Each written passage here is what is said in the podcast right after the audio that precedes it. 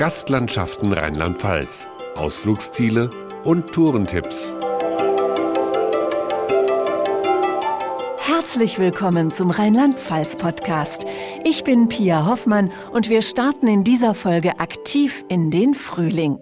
Wenn auf den Wiesen die ersten Blumen sprießen und im Wald die Bäume immer grüner werden, erwacht auch die Wanderlust. Wandersteige sind der Renner bei Wanderfans, denn sie verknüpfen schöne Landschaften mit Sehenswürdigkeiten. Der Saar-Hunsrücksteig etwa führt von Perl bis an den Rhein. Er lässt sich mit Premium-Rundwegen kombinieren und ist durch seine 190 Kilometer lange Verlängerung für Wanderer noch attraktiver geworden. Abwechslungsreiche Landschaft, die schöne Ausblicke und schöne Ruhe. Jede Strecke hat ihren eigenen Reiz. Fast nur Waldpfade, angenehm zu gehen. Die Wanderwege sind super ausgeschildert, eine sehr schöne Gegend und jetzt gerade wie hier der Klettersteig finde ich immer etwas Besonderes. Die felsigen Passagen sind als besondere Aktivität für Abenteuerlustige gedacht. Doch nicht nur hoch oben in den bergigen Regionen, auch ganz unten in den Tälern erwarten die Wanderer grandiose Naturerlebnisse, weiß Steigprojektleiter Achim Laub. Die Warbachklamm ist eine von mehreren tief eingeschnittenen Flusstälern vom Hunsrück ins Moseltal die charakterisiert sind durch ziemlich hohe Felsformationen, Beibachtal bis zu 50 Meter hoch, durch nicht mehr bewirtschaftete Wälder, also Urwälder und durch wirklich grandiose Wasserläufe mit Wasserfällen und ganz engen Pfaden, die durchs Tal führen. Der abwechslungsreiche Wandersteig führt durch die Geschichte des Hunsrücks zum Besucherbergwerk im Tal der Jahrmillionen. Schon der Weg stimmt darauf ein, so Ute Meinhardt von der Nahelandtouristik. Wenn man dem Hunsrücksteig vom Hahnbachtal hochsteigt, muss man durch zwei, drei Tünnelchen gehen. Man sieht dort also den anstehenden Schiefer. Man kommt auch immer, immer wieder an einer Schieferhalde vorbei. Das war Abraumaterial. Also ist schon sehr eindrucksvoll und man erkennt einfach auch die Bedeutung des Materials für die damalige Wirtschaft. Wie damals die Menschen gelebt haben, lässt sich beim Besuch einer der vielen Burgen nachvollziehen, zum Beispiel in der Burgstadt Kastellaun. Warum es sich lohnt, einen Zwischenstopp im mittelalterlichen Städtchen Herrstein einzulegen, erklärt Stadtführerin Edith Holländer. Im historischen Ortskern sind die meisten Bauwerke noch erhalten.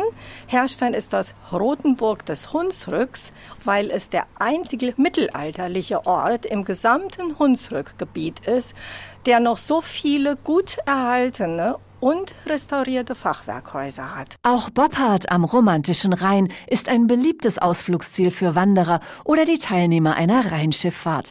Aber es gilt auch als Geheimtipp für Mountainbiker, verrät Stefan Rees von der Touristinformation Boppard. Zum einen haben wir das Glück, dass hier ein Ortsansässiger, der Amir Kabani, in der Szene entsprechend bekannt, hier eine tolle Mountainbike-Strecke angelegt hat, oben hinterm Vierseenblick. Oder man hat natürlich auch die Möglichkeit, mit der Sesselbahn hochzufahren und dann immer immer wieder eine ausgewiesene Mountainbike-Strecke dann runter ins Tal, wieder hoch, wieder runter. Auf einer Halbtageskarte zum Beispiel kann man dann mehrfach dann diese Strecke runterfahren. Auch mit ganz normalen Fahrrädern lässt sich die Region erkunden.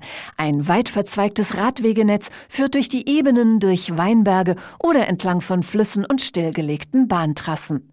Wer es im Frühjahr noch aktiver angehen und sich ein Rennrad zulegen möchte, dem empfiehlt der amtierende deutsche Meister im Straßenrennen Fabian Wegmann. Einsteiger sollten beachten, wenn sie sich jetzt mal ein Rennrad kaufen, dass sie halt gut beraten sind. Dann sollte man schon zum Fachhändler gehen, so eine kleine Instruktion halt auch bekommen, wenn man jetzt mit den Klickpedalen fährt, wie man die bedient. Muss nicht unbedingt immer das teuerste gleich am Anfang sein, aber dass die Position einfach stimmt auf dem Rad. Im Frühling, wenn die Winzer mit den ersten Arbeiten an ihren Reben beginnen, ist eine Radtour durch die Weinberge besonders reizvoll. Noch tiefere Einblicke in die Pfälzer Weinkultur geben geführte Weinwanderungen mit Experten wie Günter Schüler aus Niederhorbach. Dadurch, dass man in der Vielfalt von der Anpflanzung des Weines bis zu Weinen, die eben viele Jahre alt sind, alles draußen zeigen kann, ist das immer interessant.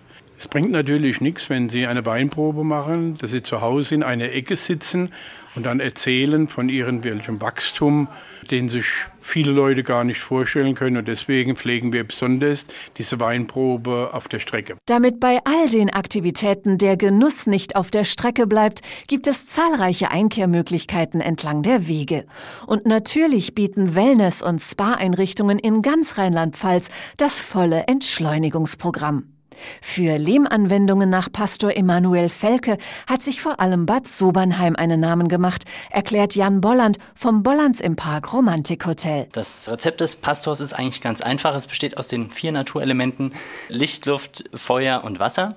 Dazu gehört eben viel Bewegung an der frischen Luft, Wasserbehandlungen, vegetarische Küche, mitunter auch Heilfasten. Die Heilerde spielt eine ganz große Rolle bei uns, denn Bad Sobernheim steht ja auch dafür, dass hier die Lehmheilerde abgebaut wird und die kann man in verschiedenen Formen bei uns genießen. Felke ist übrigens auch ein tolles Mittel gegen Frühjahrsmüdigkeit, versichert Monika Menschel von Menschels Vitalressort in Meddersheim. Der Lehm ist etwas kühler, sodass man also nicht müde wird. Der Organismus im Gegenteil, der wird aktiviert und wenn man aus seinem Lehmbad herauskommt, ist man erfrischt. Erfrischt in den Frühling beim Wandern, Radfahren oder Wellness. Mehr Informationen und Tipps zu Frühlingsaktivitäten in Rheinland-Pfalz finden Sie unter gastlandschaften.de.